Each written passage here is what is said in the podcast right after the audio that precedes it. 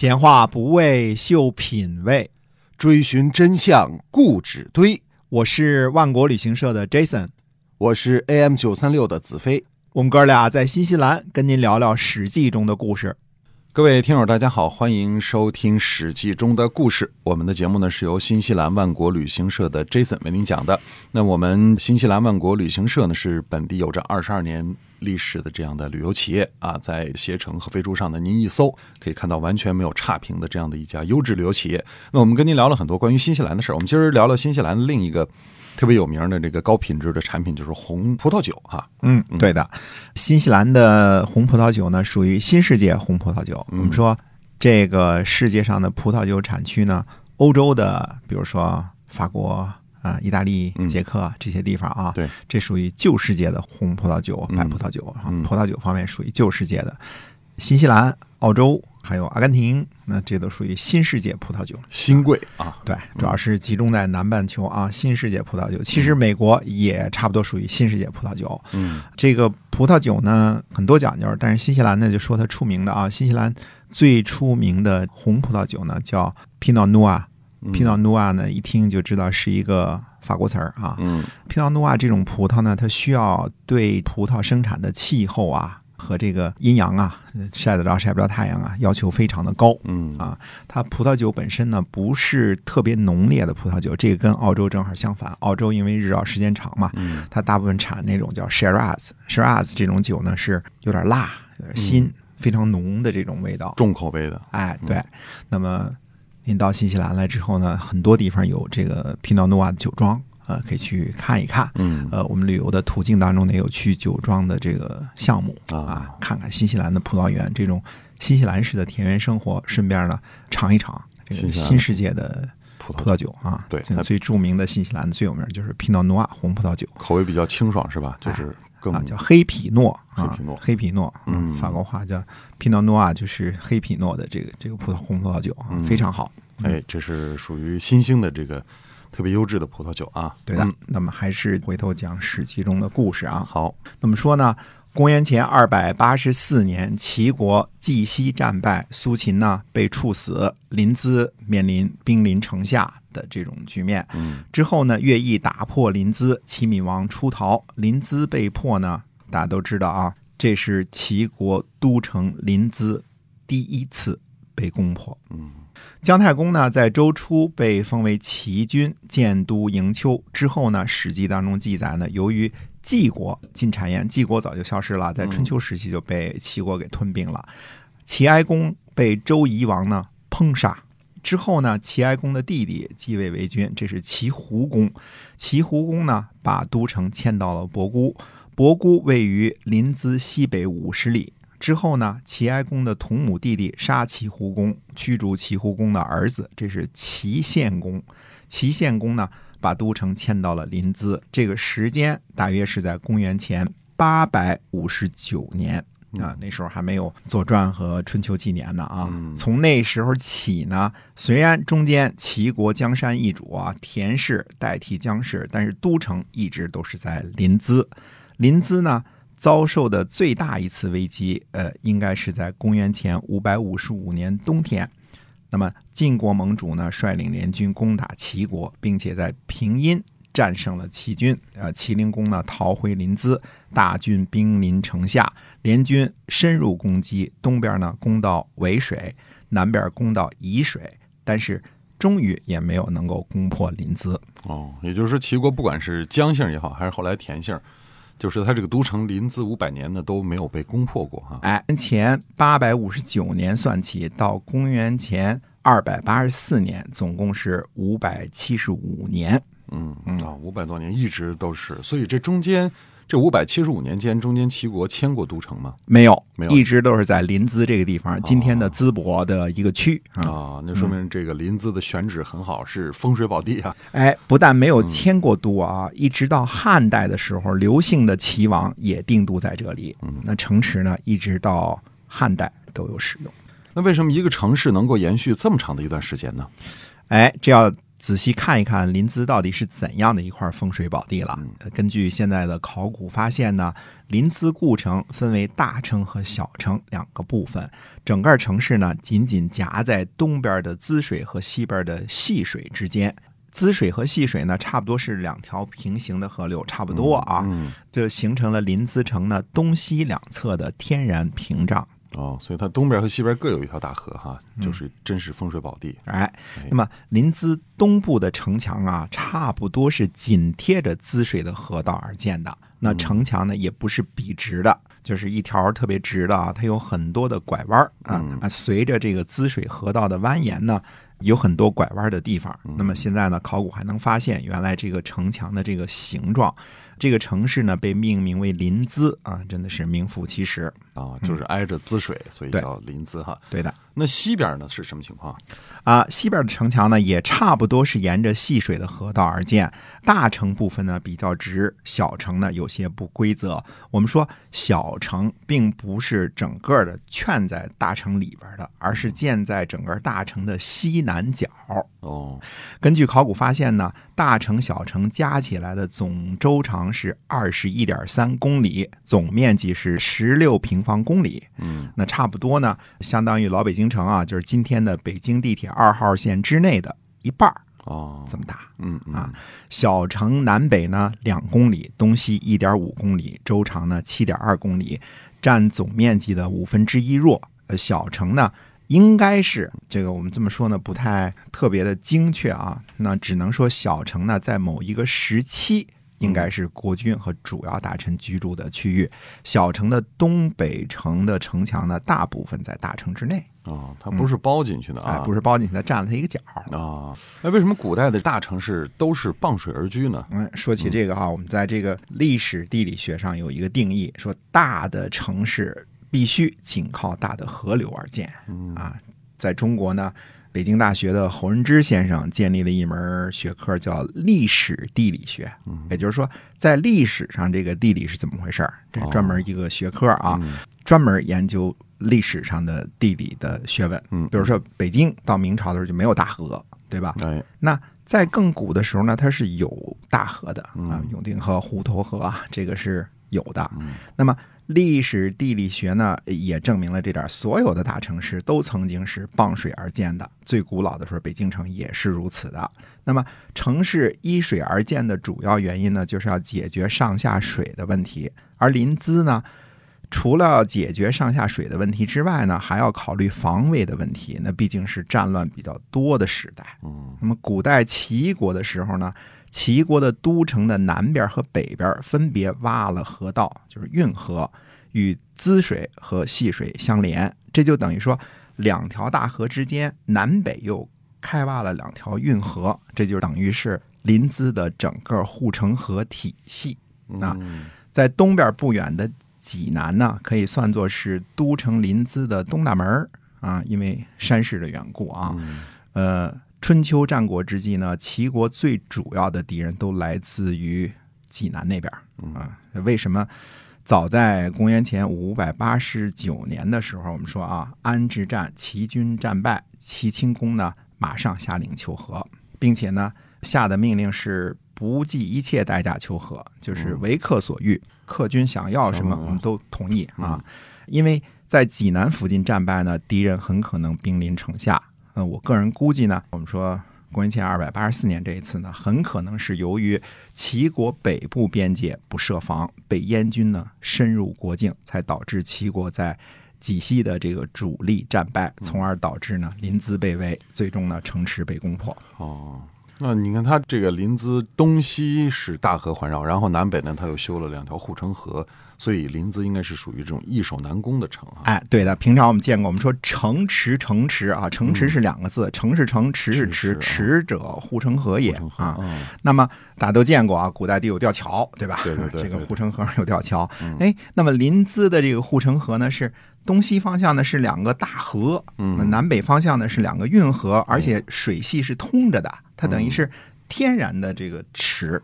一个大的护城河哈，哎大的护城河给围起来了，嗯对，那么要不我们怎么说乐毅是名将呢？在冷兵器时代啊，攻克临淄几乎是不可能的啊，几乎是不可能的。那么还有一点我们要说呢，就是现在发现的临淄小城的城墙啊，建设年代应该比大城晚，因为考古学家们发现呢，小城的这个北墙是压在大城的西墙上面的。那么实际情况是呢，临淄始终都是山东的一个重要的城市，只不过呢，在东周和秦汉时期使用的是大城，之后的魏晋一直到唐宋呢，使用的是小城的范围，说明在汉魏之际啊，大城败落了，新修砌的城墙呢，只限于原来临淄的五分之一的小城的规模了。到了元朝再建的临淄呢，那跟小城的选址都不在一个地界了。哦，那么这是从哪儿知道的呢？哎，这就是我们一直提的考古学啊，因为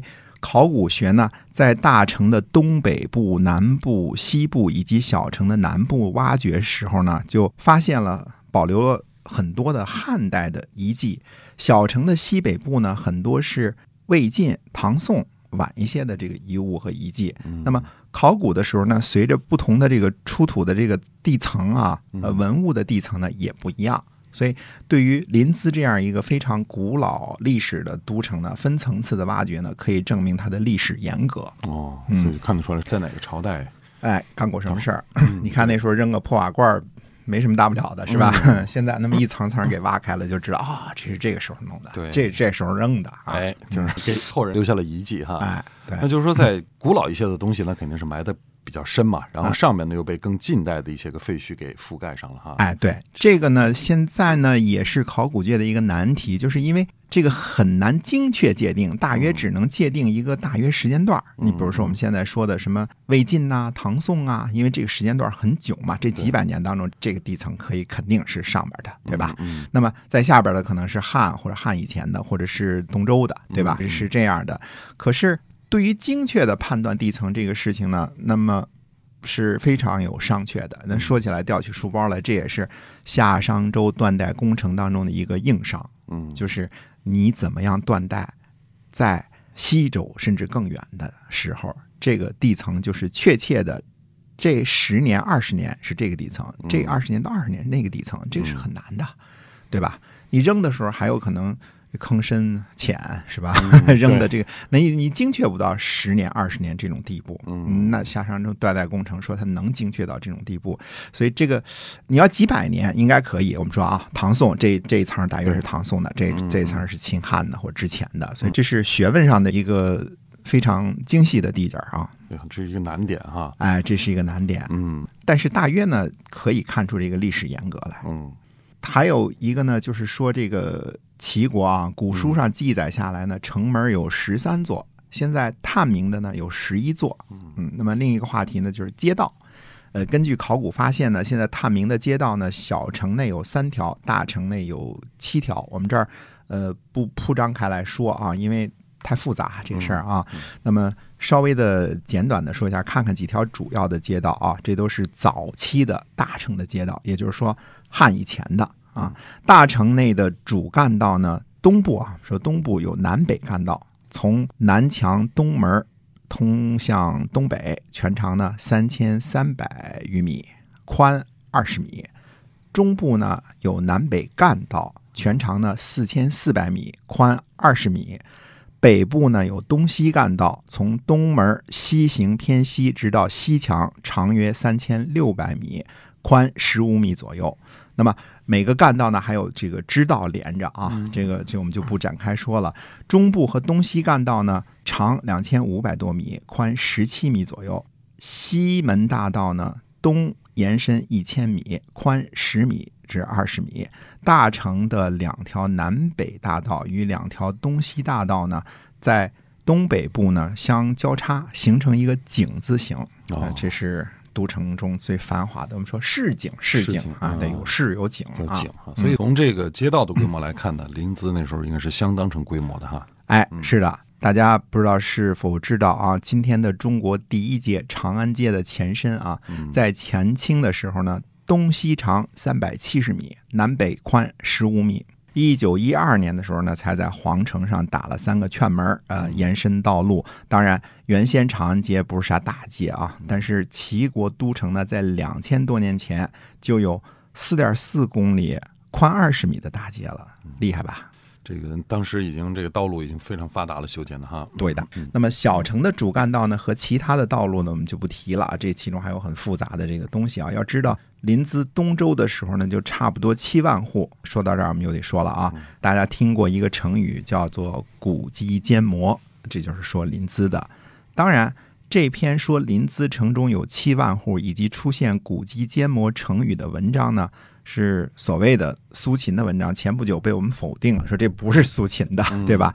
但是战国乃至于秦汉时期呢，文人瞎编的这个事儿，关于临淄城中七万户的说法呢，却未必是无稽之谈。嗯啊，我们可以把它这个数字呢，认为是有一些个根据的。如果按照七口人一户来计算的话呢，那临淄就是一个差不多五十万人左右的大都市了。那这样的大都市呢，最大的问题其实是。上下水的问题，对，那就算居民，比如说可以从附近的河里取水，但是它这个下水怎么办呢？哎，那么齐国人呢，根据临淄城啊南高北低的自然地势，在修建城池的时候呢，周密设计和科学的安排了排水道口，用来及时的排泄啊自然降水和城内的生活废水。也就是说，在新西兰呢是分为雨水和废水，对吧？那么林淄呢？是合在一块儿的，就是排水，就是雨水和这个废水都一块儿排了。可能中国降雨没有这个新西兰那么多嘛。对。那么林淄呢，齐国故城，现在叫临淄齐国故城啊。这个大小城呢设有三大排水系统，四处排水道口。一号排水系统呢在小城西北部宫殿区的中心部位，全长呢七百米，宽二十米，深三米。看看啊，这个规模啊，宽二十米，深三米，就是污水沟和雨水沟啊。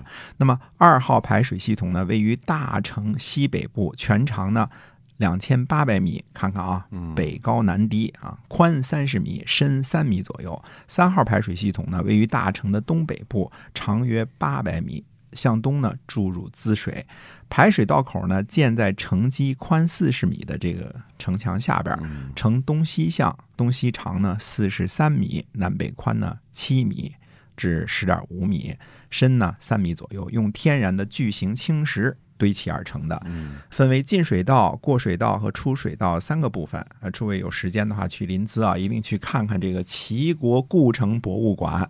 现在呢，考古点有几个地方开放啊，这个大家可以看看。当然，游客看的最多的是所谓的环宫台啊，但是真心建议大家去看的是下水道，能够反映出当时这个齐国临淄的这个。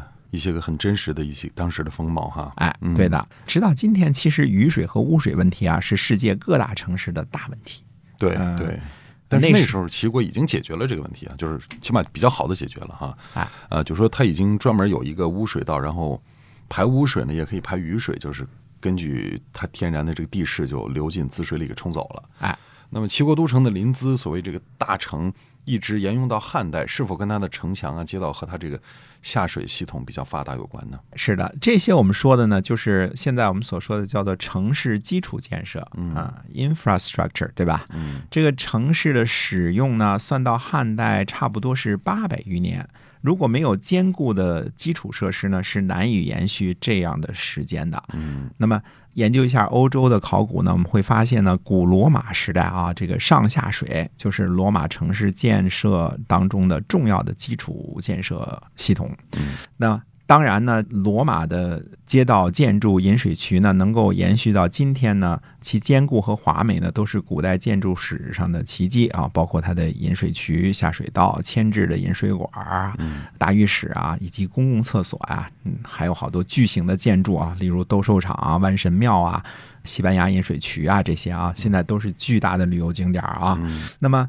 欧洲的城市延续时间较长呢，跟它很坚固的基础设施呢分不开的，特别是所谓的这个石头的建筑，这个延续的时间比较长啊。嗯对，坚固嘛，哎，那么中国呢，大部分都是土木建筑，土木建筑呢一百年可能就就这个重建了啊。嗯但这石头的东西它能延续时间长一点。可是，毕竟呢，临淄故城的一些考古发现呢，这是非常值得我们去了解的。别人东西再好呢是别人的哎，咱自己先民的这个建筑成就呢是咱们自个儿的。没错。那么就是这样一座呢规模巨大、固若金汤的城池，愣是让乐毅呢给攻破了。嗯，所以可见这个乐毅的本事有多大啊！哎，那么这段呢，我们讲讲这个古代临淄的这个这个齐国的都城啊。嗯那么下一回呢，还接着讲这个故事的东西。好嗯，我们今天啊，这个史记中的故事先跟大家分享到这儿，下期节目再会。再会。